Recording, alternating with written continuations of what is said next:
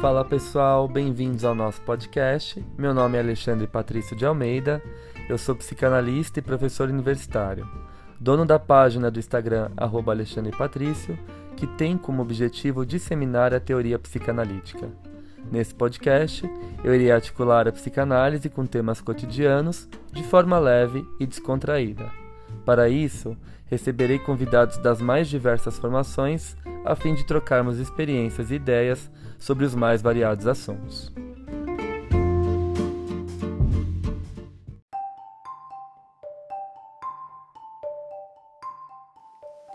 Passando para avisar vocês que esse episódio foi gravado em forma de live na minha página do Insta.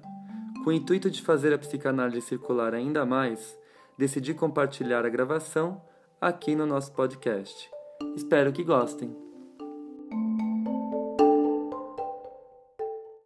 Bom, então eu vou falar um pouquinho hoje uh, do que seriam as consultas terapêuticas do Winnicott. Né? Uh, são perguntas que os alunos sempre me fazem a respeito. Ah, isso é psicanálise? Isso pode entrar como tratamento terapêutico, como método psicanalítico? O que seria, o que seriam essas consultas terapêuticas do Winnicott, né? Uh, bom, então eu vou falar um pouquinho uh, desse livro, né, que foi publicado em 71. Aqui no Brasil, a tradução dele foi mais tardia, feita pela editora Imago. É, infelizmente é um livro que está esgotado, mas vocês acham aí no tráfico na internet PDF para baixar. Se for comprar consultas terapêuticas na internet, vocês acham aí até de 500 reais, um absurdo. Assim como acontece com as obras da Melanie Klein. Estão, são caras porque estão esgotadas, né? Uh, então, o que seriam essas consultas terapêuticas? Primeiro a gente tem que lembrar um pouquinho a formação do Winnicott. O Winnicott era um pediatra, né? um médico pediatra, e, e aí ele atendia uma série de crianças por dia, de mães por dia, que chegavam no consultório fazendo queixas, né? queixas de problemas físicos, emocionais, uh, psíquicos. E o Winnicott começou a ouvir essas mães, né? E ele percebeu que uh, muito do seu trabalho poderia ser orientado e aprimorado pela prática psicanalítica. Né? Ele tem contato com o texto do Freud, e aí ele começa o processo dele de formação em psicanálise, e o Winnicott é um pediatra e psicanalista, o que difere ele uh, dos grandes contemporâneos a ele. Né? Por exemplo, Freud era um neurologista, e depois ele cria a psicanálise, como a gente já sabe. Né? A Melanie Klein sequer teve estudo universitário, mas ela tinha uma formação aí que derrubava qualquer estudo universitário, né? Ela era mãe. Então ela tinha propriedade e experiência em tudo aquilo que ela estava falando. E mais ainda, né, ela foi uma mãe que teve, que sentiu na pele a depressão pós-parto.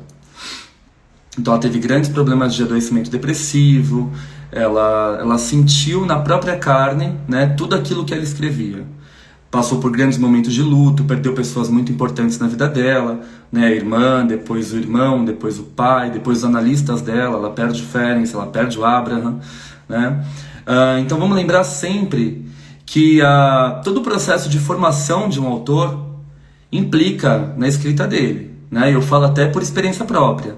O meu primeiro livro ele é sobre psicanálise e educação, porque eu cresci dentro de uma escola né? Como eu falei, a minha mãe é dona de uma escola e eu cresci desde pequenininho observando a forma que minha mãe tratava essas crianças, né? A nossa escola é um ambiente familiar, então eu fui inserido ali e eu vi que muitas dificuldades de aprendizagem, elas tinham como base uh, queixas emocionais, né? Criança que estava passando por um processo de divórcio em casa, criança que sofreu uma, uma, um determinado abuso, não só abuso sexual, mas abuso psíquico, uma violência psíquica, né? tudo isso interferia na forma que essa criança aprendia.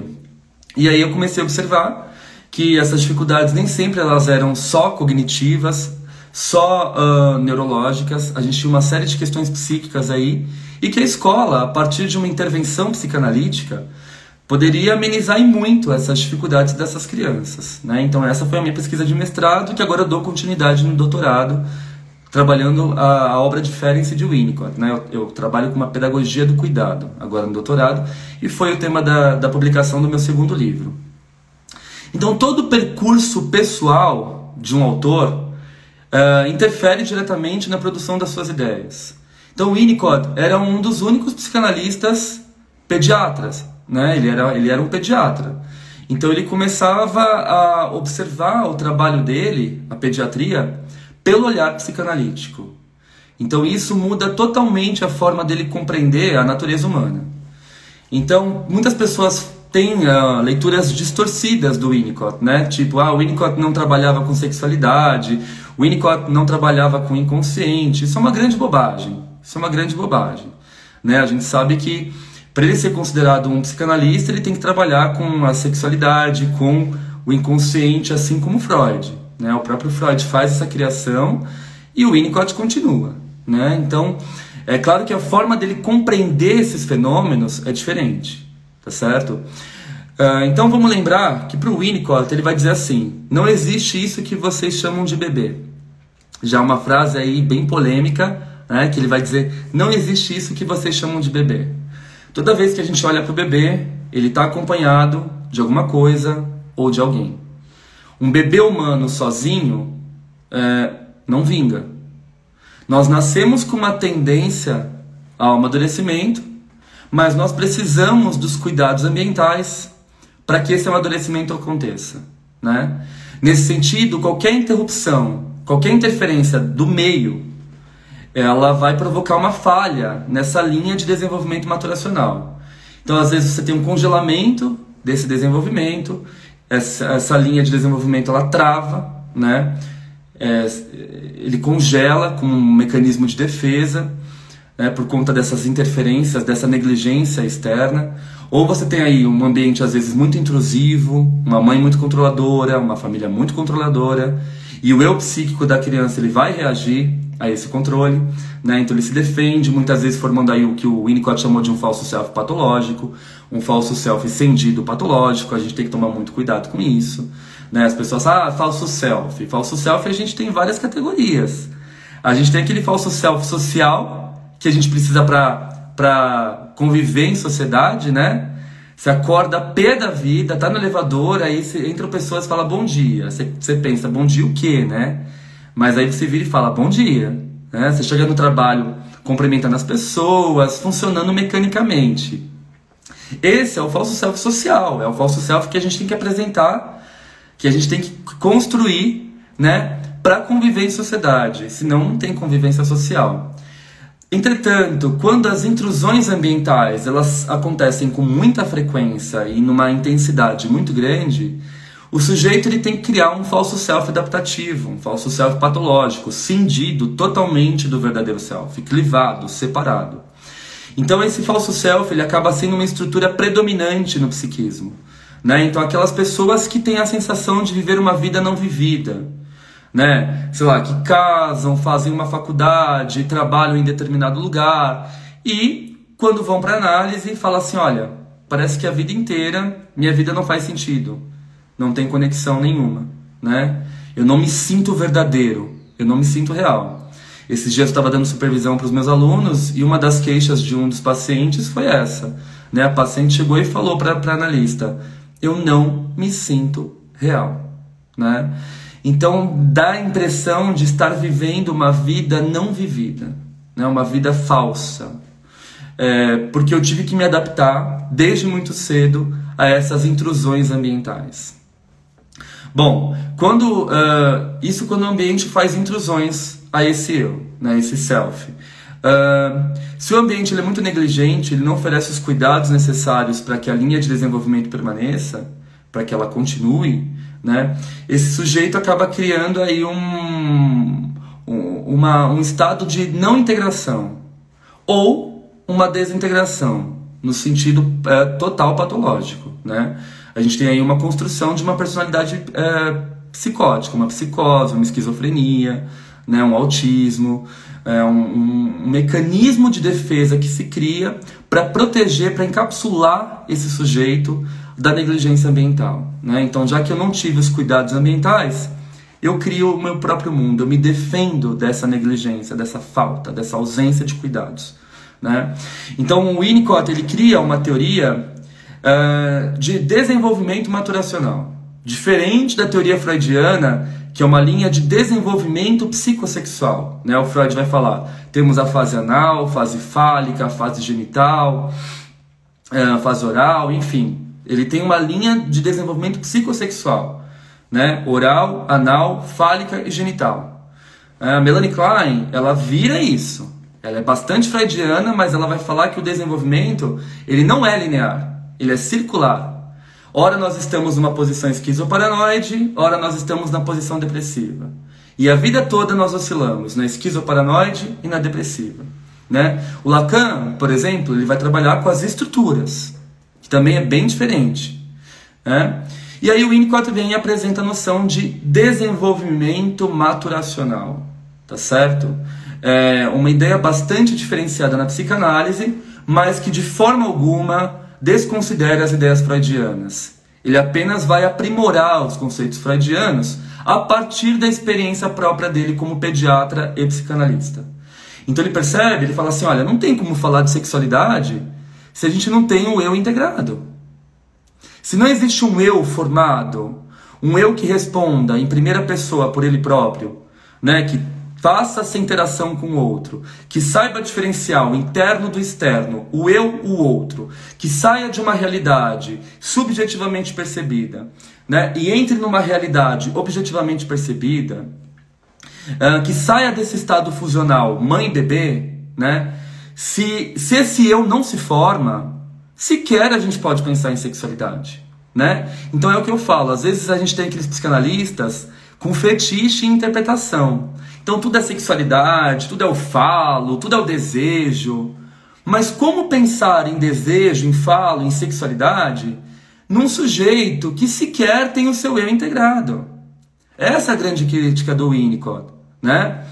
Ele vai dizer, ele vai ser muito claro, um sujeito que está não integrado, ele não tem desejos, ele tem necessidades. E nesse sentido, é função do trabalho psicanalítico, da prática psicanalítica, trabalhar com essa integração desse eu, oferecendo uma continuidade ambiental, uma previsibilidade no tratamento. É um analista que não pode faltar, é um analista que não pode atrasar, que não pode desmarcar. Tem que ter uma continuidade. Tem que ter uma continuidade, uma previsibilidade. Tá certo? E aí ele acaba mudando completamente a compreensão da prática psicanalítica. Mas isso não quer dizer que ele invalida a teoria freudiana, como você vê aí um, leituras extremamente levianas da obra winnicottiana, assim como você vê da obra kleiniana. Né? Ah, o Winnicott não trabalha com inconsciente, o Winnicott não trabalha com sexualidade. Isso é burrice. Quem fala uma coisa dessa não leu o Winnicott. Né? Até porque a compreensão dele de, de sexualidade é diferente. Ele vai falar que a sexualidade se forma a partir de uma elaboração imaginativa corporal. Né? Então esse bebê ele vai tendo as sensações corporais, né? Ah, é, simbolizadas em conjunto com a mãe, a mãe vai dando contorno a essas relações somáticas, a essas manifestações somáticas, para que elas possam ser integradas à psique. Então o Winnicott sempre pensa numa integração psicossomática, né? uma junção psique e soma. Se a psique está alocada no soma, a gente tem uma integração plena. Se a gente tem qualquer intrusão ambiental, qualquer negligência ambiental, essa psique ela fica deslocada do soma. E aí a gente tem um sujeito não integrado, obviamente, que em casos de pressões ambientais pode partir para uma desintegração, né? que aí é a psicose, ok? Bom, isso tudo para explicar como é que funcionavam as consultas terapêuticas do Winnicott, que é uh, uma nova forma de compreender a psicanálise. Mas vejam bem, a gente não pode comparar as consultas terapêuticas com uma psicoterapia breve psicanalítica. Eu já vi psicanalista fazendo isso, isso é errado. Isso é uma leitura, de novo, errada da obra winnicottiana, porque as consultas terapêuticas eram duas, no máximo três sessões. De novo, eu vou voltar para a formação do Winnicott. Ele era pediatra. Então ele ficava no consultório dele, chegavam as mães desesperadas querendo ajuda. E ele falava: Olha, eu vou conversar com você hoje, eu quero te ver daqui um mês. E eu quero te ver na outra semana também. Enfim, era um retorno. E nesse retorno, nessa, né, nessa consulta feita com a mãe, com a criança, ou só com a criança, ou só com a mãe, Ele fazia uma intervenção, né? Ele fazia uma intervenção e aí não era uma intervenção baseada na interpretação do inconsciente. Aí que a gente começa a pensar em manejo, aí que a gente começa a pensar em setting, né? Ontem eu fiz uma publicação aqui no meu Insta, no meu feed, sobre o setting psicanalítico. E o que seria o setting psicanalítico, ainda mais nesse contexto que a gente tem de atendimento remoto, de pandemia, né? Não dá para começar uma sessão, né? a gente está batendo aí a, a quantidade de 180 mil mortos, né? Não dá para ser indiferente à, à situação. A mesma coisa de você atender alguém durante a Segunda Guerra Mundial, como a Melanie Klein atendeu, como o Winnicott atendeu, né? E, e fazer cara de paisagem. Ah, tá, me fale mais sobre isso. Não dá para ser indiferente ao contexto social, cultural, ambiental que nós estamos vivendo. Né? Eu acho que seria, é, no mínimo, desumano você começar uma consulta numa posição de frieza, de neutralidade, sem perguntar a saúde do seu paciente. Como que você está? Como está sua família? Vocês estão bem? Né? É, a gente tem uma ameaça iminente do vírus. Né? Então não dá para passar por cima disso e fazer de conta que nós estamos vivendo no, no país das maravilhas. Não estamos. Né? Além do mais, além do problema do vírus, nós temos o nosso problema político também, que é catastrófico. Né? Então, a gente tem que considerar colocar tudo isso na balança. Uh, isso, todo esse contexto, toda essa ousadia do Winnicott, que fazia psicanálise em duas, três sessões, uh, foi um, uma nova forma de de trabalhar com a teoria psicanalítica e também com o tratamento psicanalítico. Né? É... Então ele dizia assim, na, na, própria, no prefácio de consultas terapêuticas, eu vou ler um trecho para vocês. Né? Uh, minha concepção do lugar especial da consulta terapêutica e da exploração da primeira entrevista surgiu gradualmente no decorrer do tempo em minhas experiências clínica e privada, né? Há, contudo, um ponto que se pode dizer que teve significação especial para mim. Ele diz: Em meados dos anos 20, quando eu ainda era pediatra praticante, vendo muitos pacientes no hospital escola e dando oportunidade a quantas crianças fosse é, possível se comunicarem comigo, desenharem figuras me contarem sonhos, fiquei surpreso com a frequência com que as crianças sonhavam comigo na noite anterior à consulta. Olha isso, que belo, gente. Olha a sensibilidade desse psicanalista. Fiquei surpreso com a frequência com que as crianças sonhavam comigo na noite anterior à consulta. Esse sonho com o médico que elas iriam ver, obviamente refletia o preparo mental imaginativo delas mesmas em relação aos médicos. É, é, é, essas pessoas que para elas eram consideradas pessoas auxiliadoras. Então, essa ansiedade da criança, essa expectativa da criança, quantos pacientezinhos meus chegam e falam assim: Ah, doutor, eu estava muito ansioso para ver o senhor, né? Eu sonhei essa noite com o senhor. E você pergunta: Você sabe o que você está fazendo aqui? Sei. Eu não consigo aprender as coisas na escola, né? Eles trazem isso com muita sinceridade. Eles trazem isso com muita honestidade. E de alguma forma, nós atravessamos o campo psíquico deles. Nós ocupamos um lugar especial. Né? E tudo isso precisa ser trabalhado durante essas primeiras entrevistas. Quanta coisa pode ser feita nas primeiras entrevistas? Ah, você não precisa fazer uma interpretação psicanalítica que aí você afugenta seu paciente, obviamente. Né? Eu nunca esqueço, é, quando eu estou dando supervisão em universidade para os meus alunos, em caso clínico, às vezes ele chega e fala assim: ah, a pessoa trouxe isso na primeira entrevista, eu falei que era o problema dela com o pai. Eu falei: não, não faça isso, né? Você vai assustar seu paciente. O primeiro contato do paciente na primeira entrevista, o analista tem que fazer um holding, uma sustentação. Não é já interpretar o material inconsciente, né? Chegar para o paciente e falar: olha, isso quer dizer muito do seu desejo reprimido pela sua mãe. Né? Isso quer dizer muito da vontade que você tem de exterminar o seu pai. Não, além disso ser um clichê péssimo, isso demonstra uma espécie de análise selvagem, como o próprio Freud escreveu, né? O texto do Freud, Análise Selvagem, que é, que é per perfeito, belíssimo. Né? Esses analistas que acham que tem que analisar tudo o tempo todo. Então a criança ela vem, o paciente ele vem, não só a criança, o paciente em si. Gente, eu cansei de atender paciente durante a pandemia de modo remoto. Chegava a, a primeira entrevista, o paciente estava arrumado, de camisa social, de terno, nervoso, travado na frente da câmera, duro, balançando a perna. É um evento para eles. Sabe, eles se preparam para essa sessão, eles se preparam para esse primeiro contato, e o mínimo que a gente tem que ter é sensibilidade. Tá certo? Bom, e aí ele continua assim: também refletiam em graus variados a atitude dos pais e a preparação para essa visita, né? Uh, contudo, lá estava eu quando, para minha surpresa, descobri ajustando-me a uma noção pré-concebida.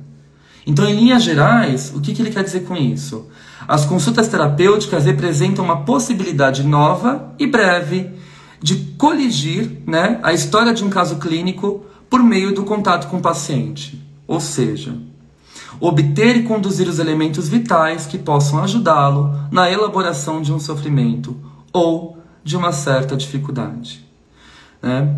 Buscando esclarecer o trabalho das consultas terapêuticas, o Winnicott descreve e aí eu vou citar o Winnicott novamente, mas agora um texto de 65.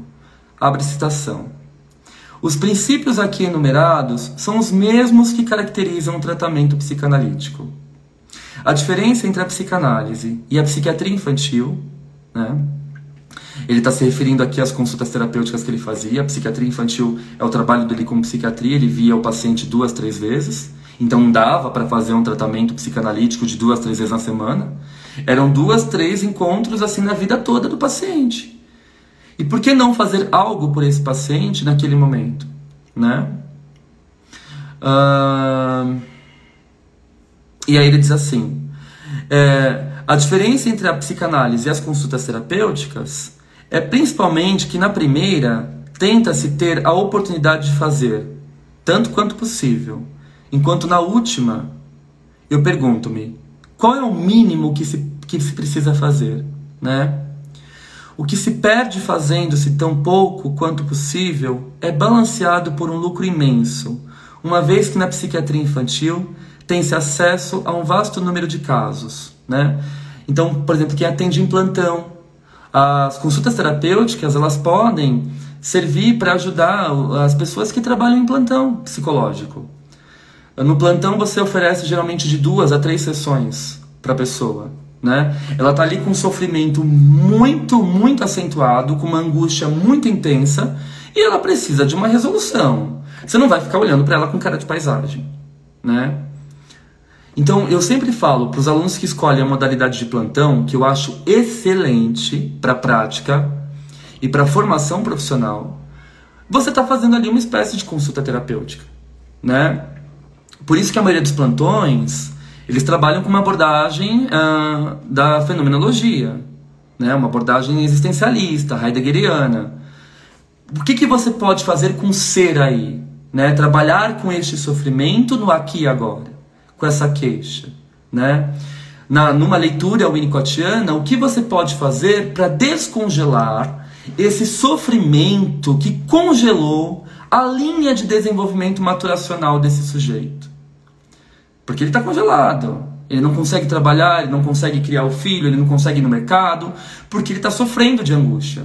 E ele precisa de uma ajuda. Ali, naquele momento, naquele instante. Então não dá para você ficar fazendo uma escuta como se fosse um tratamento psicanalítico ortodoxo e tradicional. Né? Eu acho que essa é a grande sacada do Winnicott. Né? Ele percebe que o, a gente tem que fazer alguma coisa e aproveitar essa condição transferencial que é a lua de mel. E o que, que seria essa lua de mel? É o estado que o paciente está encantado com o tratamento. Ele vai de bom grado, ele está satisfeito com, com o terapeuta, né? Ele, o começo do tratamento é a lua de mel da, da, da terapia. A gente sempre fala isso. Né? O paciente está todo empolgado, querendo se livrar do sofrimento, e ele vai, não falta, diferente de um paciente que já está há um tempo, né? há um tempo em análise, começa a se auto-sabotar, puxar seu próprio tapete, não está afim de bancar o seu desejo, está afim de burlar as regras, né? E dá um trabalho danado para o terapeuta. Nesse começo de tratamento, que a gente tem aí a lua de mel da terapia, por que não aproveitar essa relação transferencial e fazer uma intervenção, né? Que seja pontual, que possa auxiliar o sujeito para lidar com esse momento de angústia e de sofrimento que ele traz naquela situação, naquele recorte. É, eu fico pensando quanto eu recebi alguns pacientes durante a pandemia que traziam uma queixa muito pontual. Olha, minha vida parou na quarentena. Eu preciso de ajuda. Né? Eu preciso retomar a minha normalidade. Eu preciso ter condições de sair da cama, escovar meus dentes, cuidar dos meus filhos. Eu não consigo né? Ah, de alguma forma a pandemia está ameaçando a minha vida financeira. O que eu faço? É. Pacientes que vinham com essa queixa, uma queixa muito pontual, e ela precisava ser tratada. Pacientes que algumas vezes não tinham condições de bancar um tratamento analítico, então, olha, eu, quero ajuda, eu vou ficar aqui cinco sessões. Eu tenho condições de pagar cinco sessões. Né? E o que fazer? nesse caso. Né? Ah, imagina, eu só atendo quatro vezes a semana, 50 minutos, senão para mim não é psicanálise. Então me desculpa. Né? Eu acho que a minha compreensão de psicanálise e de comprometimento ético com o ser humano, ela é bem diferenciada nesse sentido. Né? Você falar, olha, sinto muito, não posso fazer nada por você, é um pouco complicado. Né?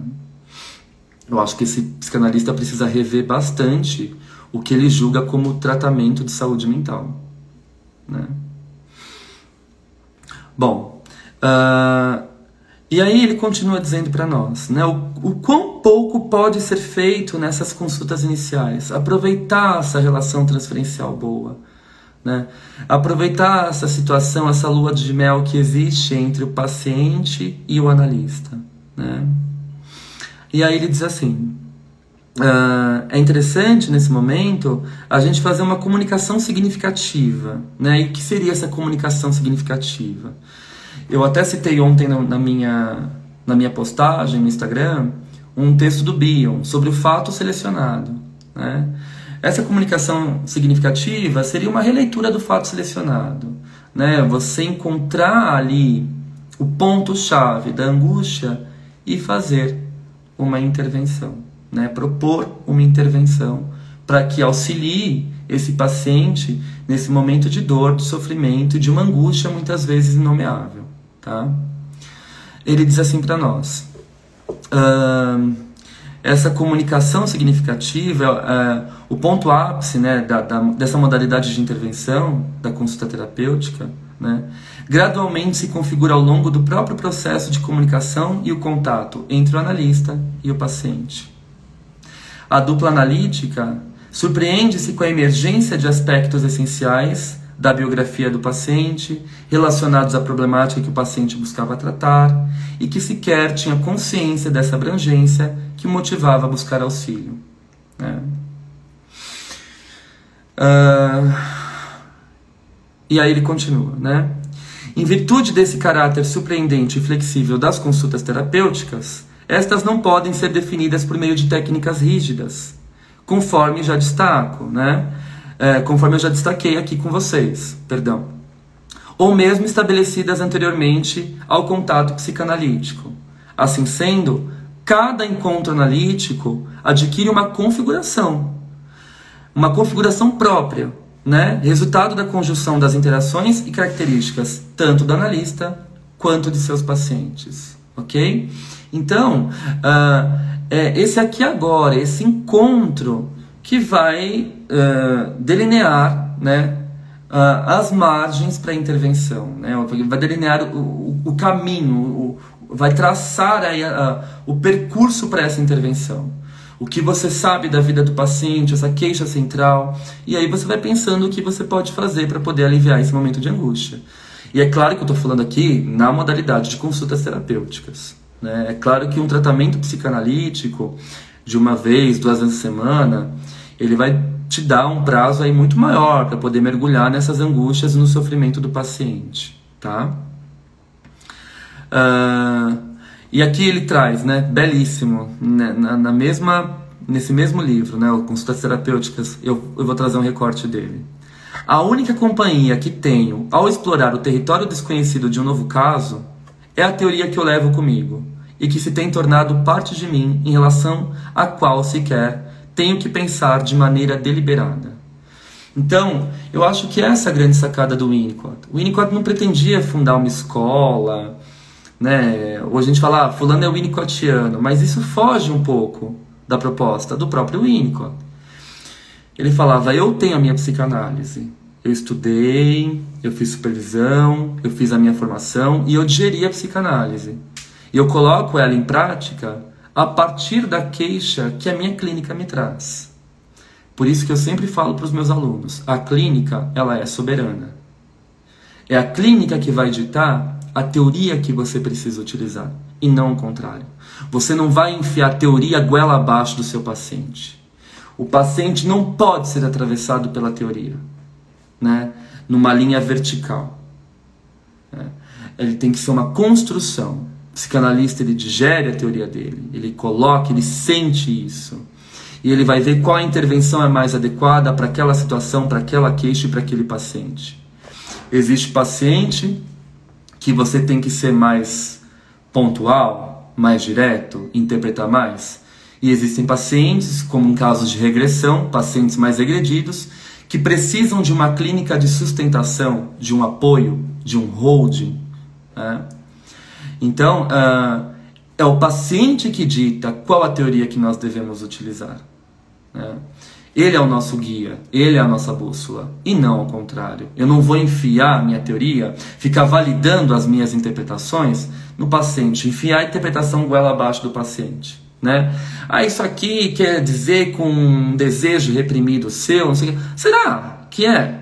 Ou você só quer validar a teoria que você leu no livro do Freud e você quer exaltar o seu ego com essa afirmação? Né? Às vezes o paciente, esse negócio, ah, é, a própria Melanie Klein, que não tinha esse pensamento assim tão construtivo, ela era mais ortodoxa, mas ela fala numa supervisão, né? Tem uma aluna dela fazendo supervisão com ela, a aluna vira e fala assim: Ah, eu estou um pouco confusa por conta das identificações projetivas que a paciente fez comigo.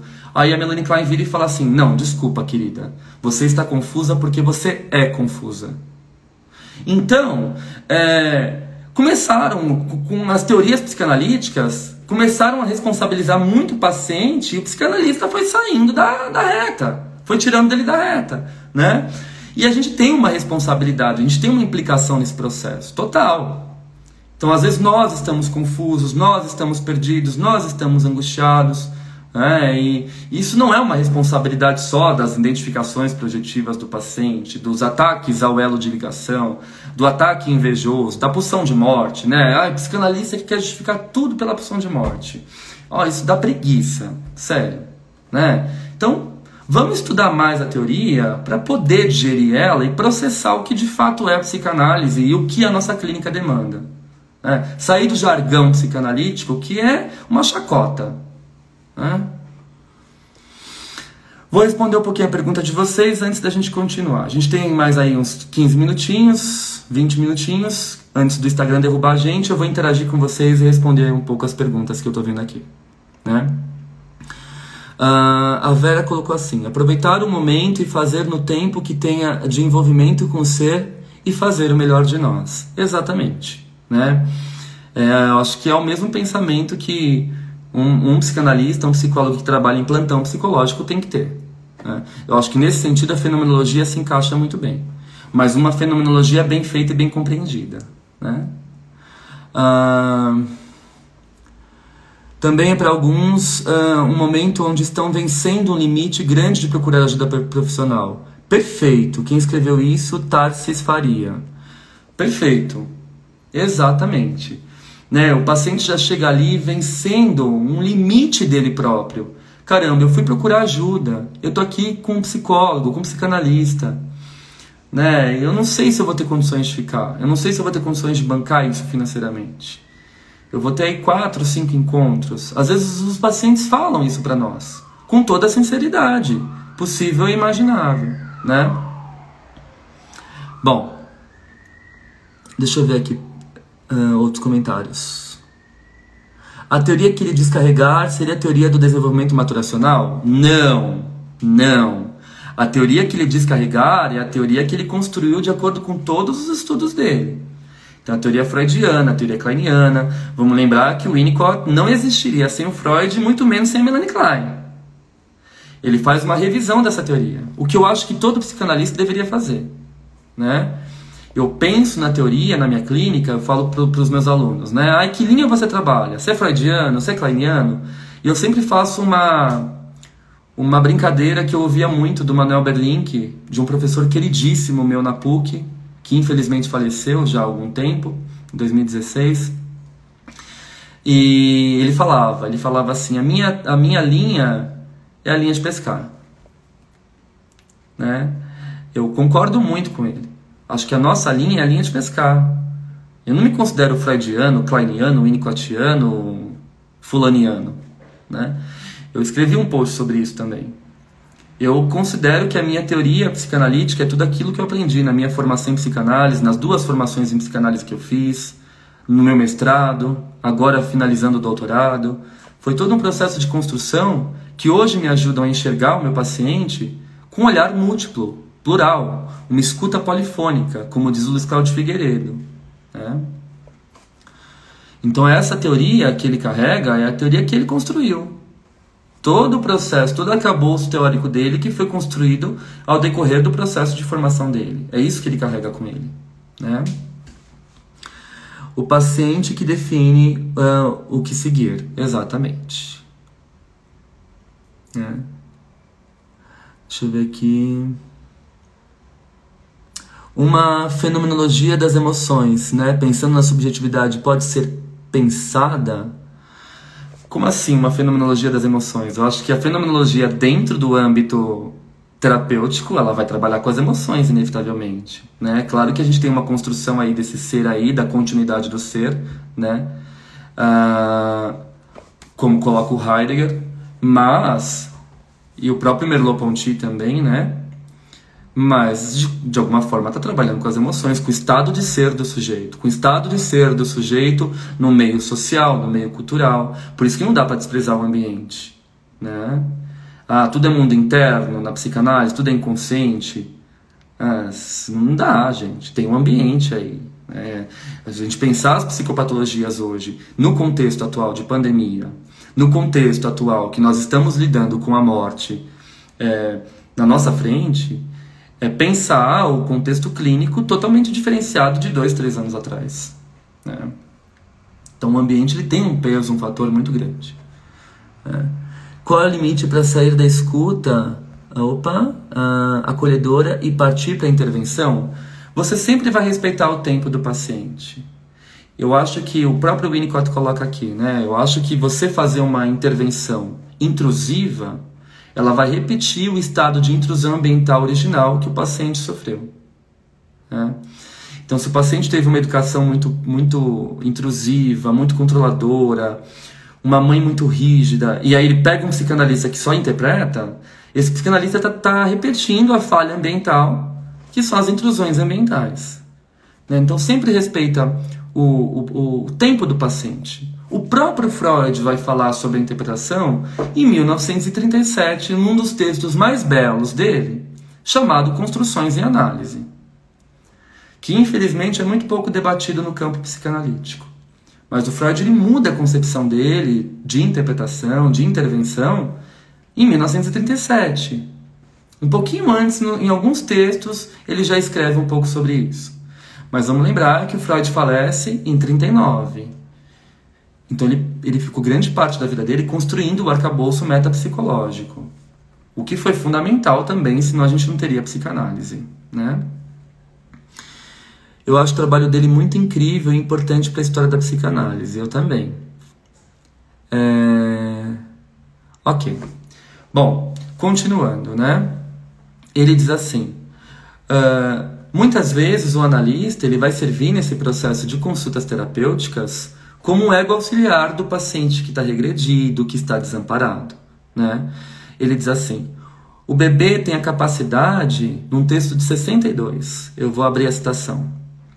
O bebê tem a capacidade, quando a função do ego auxiliar da mãe está em operação, de se relacionar com objetos subjetivos. São objetos que ele cria na onipotência dele. Então, se essa mãe sustenta o ambiente, oferece acolhimento, oferece o holding, esse bebê ele começa a criar uma relação uh, de objetos subjetivamente percebida. Uh, então ele está no estado de onipotência, onde ele acha que quando o seio vem para ele é uma criação dele. A mãe de alguma forma ela sustenta esse estado de onipotência, até que ela vai saindo de cena. Né? Vamos lembrar que a mãe suficientemente boa não é nem aquela que faz tudo pelo bebê e nem aquela que é ausente, que deixa o bebê chorar no berço, né? O bebê que lute. Às vezes você vê pediatra dando esses conselhos estúpidos, né? Ah, deixa o bebê chorar, que uma hora para. Deixa o bebê chorar até ele cindir, né? Até ele, até ele psicotizar, tá certinho. É... Não, não é assim. Tem que ter um equilíbrio. Né? Não é nem deixar o bebê chorando o dia inteiro no berço, nem ficar o dia inteiro com o bebê no colo.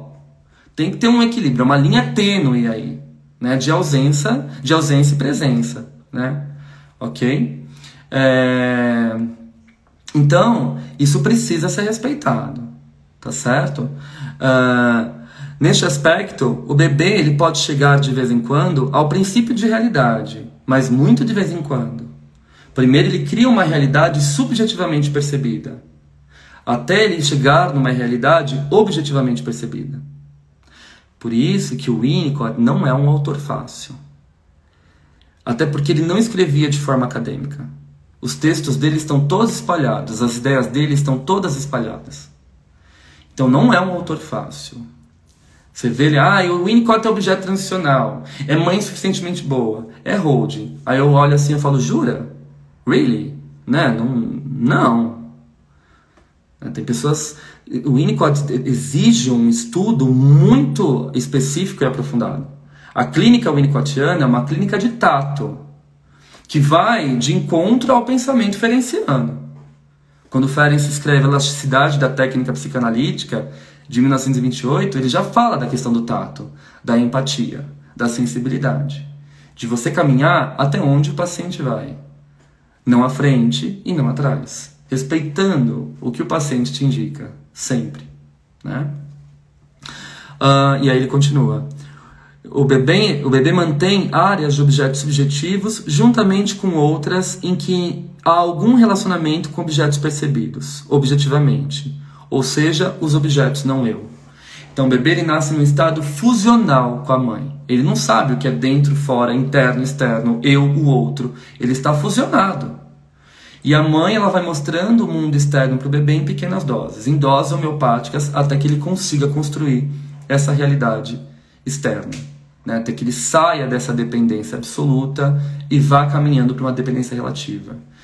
Um paciente que chega muito angustiado, por exemplo, numa consulta terapêutica ou num plantão psicológico, ele precisa dessa sustentação, desse holding. Né? Você, de alguma forma, nesse primeiro encontro, você vai ser o ego auxiliar desse paciente, ajudando ele a sair de uma dependência absoluta e caminhar para uma dependência relativa. Uh, eu lembro de um momento que o Winnicott ele tá, ele relata num dos textos dele sobre a tendência antissocial, um caso de uma leitura que ele faz da tendência antissocial é brilhante. E na verdade ele entra na psicanálise justamente por conta dos estudos dele sobre a tendência antissocial.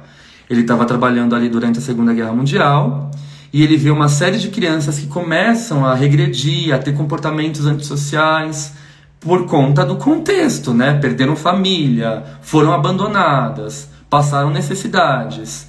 Então o índice de tendência antissocial estava aumentando cada vez mais por conta do contexto ambiental, né? Então eu lembro, é, um, um, dos textos dele, que ele vai escrever sobre a tendência antissocial, ele cita uma intervenção que ele faz com uma mãe numa espécie de consulta terapêutica. Ele vai almoçar com uma mãe, né? E essa mãe muito preocupada vira e fala assim, olha, eu estou preocupada com meu filho porque ele está roubando, ele está pegando as coisas na escola, ele está transgredindo as regras, né? Eu não sei o que fazer. É? E aí, se eu não me engano, ele tinha acabado de ter um irmãozinho, não me lembro muito bem do caso. Mas acho que sim. E aí, os pais deixam de dar atenção para ele, né? Ele por volta dos seus 9, 10 anos, e passam a dar atenção pro irmãozinho. E a rotina, trabalhando muito, né? Eles esquecem da criança. Então essa criança, ela recebeu os cuidados iniciais. Ela está lá caminhando, caminhando, caminhando, de repente esses cuidados são tirados dela. Ela sofre uma deprivation. Não é uma privation. Se ela sofresse uma privation, uma privação, ela estaria psicótica, desintegrada. Ela sofre uma deprivation, uma pós-privação, uma deprivação. Essa palavra não existe em português. É um neologismo.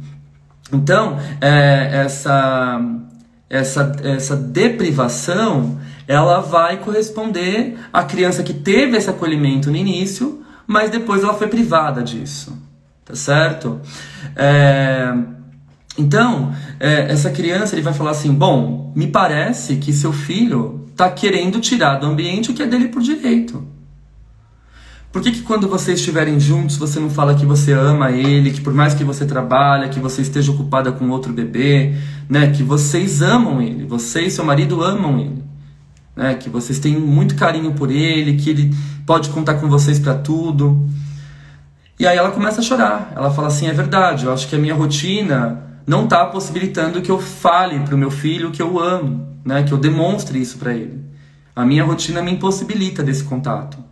E eu vou fazer exatamente isso, né? Eu vou chegar em casa, vou abraçar ele quando estiver na cama dormindo, eu vou conversar com ele. E aí ela escreve uma carta para o Winnicott, agradecendo a intervenção, a consulta terapêutica. Isso é uma consulta terapêutica. Ele almoça com a mãe no restaurante do hospital e dá essa orientação para ela. Entende? É... E aí ela fala, ela fala assim, olha filho, eu sei que a mamãe está muito ocupada, trabalhando muito, a mamãe e o papai e tal e a gente está deixando de te dar cuidado, atenção, mas a gente te ama. E aí ele começou a chorar, a criança começou a chorar e abraçou a mãe, né? Quando ele roubava, ele estava tirando do ambiente o que é dele por direito. O amor, o carinho, a consideração, tudo aquilo que ele perde por conta da rotina familiar, da correria, que o pai e a mãe deixam de demonstrar. É, então é interessante a gente pensar nessa modalidade de psicanálise. De novo, não estou falando aqui de um tratamento psicanalítico, não estou falando aqui de uma psicoterapia breve psicanalítica. Eu estou falando de uma consulta terapêutica. Ela é bem diferente e é uma grande sacada. Se aproxima bastante da modalidade de plantão psicológico, tá? Uh, uh, uh, nesse sentido, a grande construção feita na consulta terapêutica é você poder brincar com seu paciente. Até porque, como nos diz o Winnicott, é no brincar e somente no brincar que nós podemos exercer o nosso potencial criativo. Né? Então, muitas vezes, o paciente que está angustiado, sofrendo, com dor, paralisado, ele sequer simboliza, ele sequer brinca, ele sequer consegue rir da própria vida. Ele está padecendo no nível de sofrimento muito alto. Né?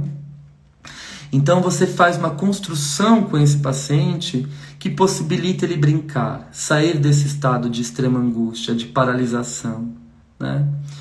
E levar a vida de uma forma mais leve, mais lúdica. Né? Ele diz assim para nós. Uh, em outros termos, é a brincadeira que é universal, o que é própria à saúde e que é própria à saúde. O brincar facilita o crescimento, portanto, a saúde. O brincar conduz aos relacionamentos grupais. O brincar pode ser uma forma de comunicação na psicoterapia. Finalmente, a psicanálise foi desenvolvida como forma altamente especializada do brincar, a serviço da comunicação consigo mesmo e com os outros. Né? Então, essa é a grande lição que nos deixa o Winnicott. A consulta terapêutica é para auxiliar o paciente naquele estado, muitas vezes a gente servindo de holding, de acolhimento, fazendo uma intervenção pontual, fazendo uma sustentação, né? Sendo um ego auxiliar desse paciente, para que ele descongele essa fase da vida de extrema angústia e sofrimento e possa seguir a vida, a sua linha de desenvolvimento maturacional em primeira pessoa. Afinal, só quem trabalha com a psicanálise, né, sabe o quanto é gratificante ouvir dos nossos pacientes. Vejam só, eu vou escrever um texto sobre isso. Esses dias, uma paciente minha virou e falou assim: Ale, toda vez que eu saía para jantar, né, na casa de alguns amigos, tal, as pessoas vinham e me ofereciam. Ah, você quer beber alguma coisa, né? Você quer vinho? Você quer vinho tinto ou vinho rosé? Você quer isso ou quer aquilo? Ela, ah, tanto faz. Tanto faz. Ela sempre tinha vergonha de se colocar em primeira pessoa, né? Ela tinha muita dificuldade em aparecer, né? Uh, e aí ela falou para mim: a psicanálise tem sido tão gratificante para mim, Ale, né? Porque eu estava num jantar na casa de uns amigos e perguntaram para mim: "Você prefere vinho tinto ou rosé?" E eu respondi: "Eu prefiro o rosé." Né? Eu apareci. Eu manifestei o que eu gosto. E isso para mim é libertador. Então eu acho que esse é o maior pagamento que nós podemos receber. Mostrar para as pessoas que elas podem ser elas mesmas, né? E nesse sentido também respeitar o outro. É libertador. É um autoconhecimento é um processo de construção, né? É, e é contínuo. Essa é a maior lição que a psicanálise, de modo geral, nos deixa e é a grande sacada do Winnicott quando traz o método de consultas terapêuticas. Uma intervenção pontual no pico do sofrimento. E talvez nós, psicanalistas, psicólogos, psicoterapeutas, precisemos né, nos aprofundar mais nisso e nos envolver humanamente com o sofrimento do outro.